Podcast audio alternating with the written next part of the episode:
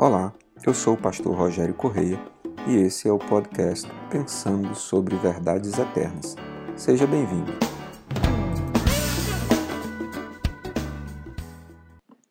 Na sequência da carta de Paulo aos Efésios, no capítulo 5, versos de 1 a 10, nós lemos o seguinte: Portanto, Sejam imitadores de Deus como filhos amados e vivam em amor, como também Cristo nos amou e se entregou por nós como oferta e sacrifício de aroma agradável a Deus. Entre vocês não deve haver nem sequer menção de imoralidade sexual, nem de qualquer espécie de impureza, nem de cobiça, pois estas coisas não são próprias para os santos. Não haja obscenidade, nem conversas tolas, nem gracejos imorais, que são inconvenientes mas ao invés disso, ação de graças, porque vocês podem estar certos disto: nenhum imoral, nem impuro, nem ganancioso, que é idólatra, tem herança no reino de Cristo e de Deus. Ninguém os engane com palavras tolas, pois é por causa dessas coisas que a ira de Deus vem sobre os que vivem na desobediência. Portanto, não participem com eles dessas coisas, porque outrora vocês eram trevas, mas agora são luz no Senhor. Vivam como filhos da luz, pois o fruto da luz consiste em toda bondade, justiça e verdade, e aprendam a discernir o que é agradável ao Senhor. Ah, esse capítulo 5 da carta de Paulo aos Efésios é, na verdade, uma continuação, porque nós temos o hábito de pensar na Bíblia em termos de capítulos e versículos, mas a verdade é que a Bíblia não foi escrita assim.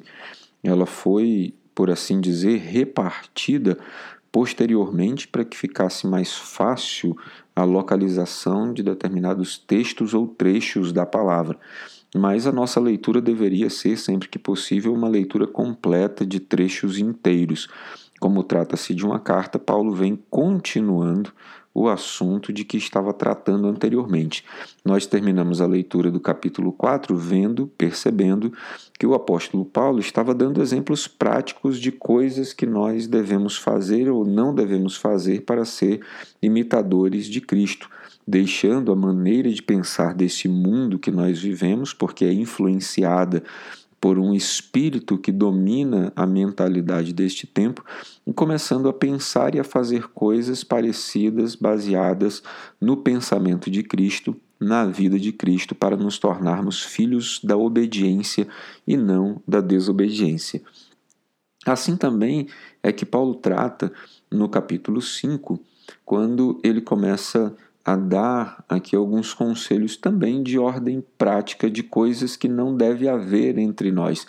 Ele começa o texto dizendo que devemos ser imitadores de Deus, como filhos amados que somos, e devemos nos afastar, e há algumas coisas que ele diz não deve sequer haver menção entre nós de porneias ou imoralidade sexual, de qualquer espécie de impureza ou de cobiça no sentido negativo, pejorativo que a palavra pode ter. Ele diz: estas coisas não são próprias aos santos, não fazem ou não devem mais fazer parte da nossa vida.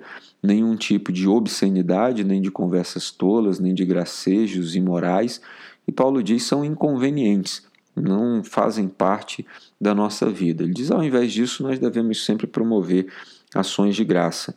E depois ele nos dá um mandamento. Ele diz: vocês devem rever estas condutas e estes comportamentos, porque, embora é, para os padrões da vida comum no mundo sejam normais, para os padrões da vida de Deus, eles são condenatórios. Paulo chega a dizer no capítulo, no versículo 5, que nós devemos estar certos de que nenhum imoral, e aí ele não está falando de uma imoralidade é, pontual o que aconteceu como um deslize uma vez, mas aquele que tem por estilo de vida ser imoral nas suas conversas, nenhum impuro, nenhum ganancioso, que ele inclusive diz que é idolatria, porque idolatra os ganhos, idolatra a impureza, idolatra a imoralidade, diz nenhum desses tem herança no reino de Cristo e de Deus.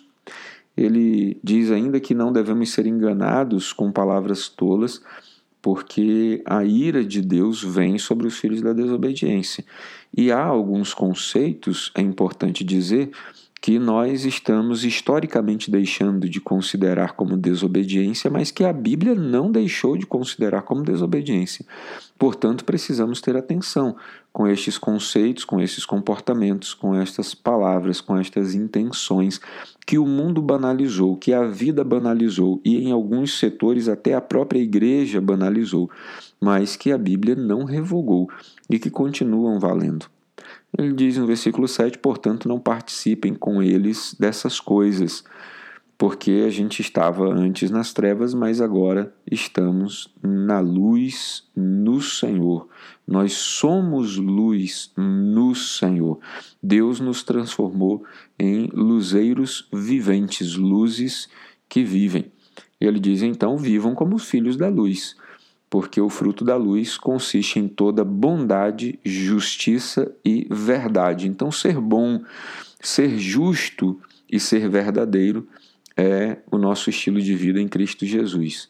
Nós precisamos ter a bondade de Deus, essa bondade gratuita, sem que ninguém tenha feito nada primeiro para merecer, porque foi assim que ele nos tratou. Devemos ter a justiça de Deus, que é aos olhos humanos extremamente injusta, porque ele não nos retribui segundo aquilo que merecemos, mas nos retribui segundo o seu amor e segundo a sua bondade. Então devemos também ser justos com as pessoas, não devolvendo aquilo que elas merecem, mas devolvendo muito mais e muito melhor, não por causa do merecimento delas, mas porque nossa natureza não nos permite mais devolver maldade não nos deixemos vencer pelo mal, como já lemos anteriormente, mas vençamos o mal com o bem. E, por fim, verdade. A verdade que está presente na palavra de Deus. Devemos agir com esta verdade, devemos viver por esta verdade e devemos tratar a todos por meio dessa verdade. Finalmente, no verso 10, o apóstolo diz: E aprendam a discernir o que é agradável ao Senhor. Existem coisas que não são agradáveis a Deus e existem coisas que são. E a gente precisa aprender a discernir. Como? Na medida do nosso relacionamento com Ele. Tudo que ofende e altera o nosso relacionamento com Ele, naturalmente, não é bom aos olhos do Senhor. Que nós consigamos lidar com estes valores e princípios, que Deus traga luz sobre a nossa mente, sobre a nossa maneira de viver, sobre a nossa maneira de pensar que Ele abençoe a sua vida e que Ele te dê um ótimo dia. Ficou com dúvidas ou quer sugerir temas para o nosso podcast Pensando sobre Verdades Eternas? Escreve para a gente, igreja da floresta acre, gmail.com. Não esqueça de nos seguir também nas plataformas Spotify e Apple Podcasts. Se está nos ouvindo pelo YouTube, curta e compartilhe.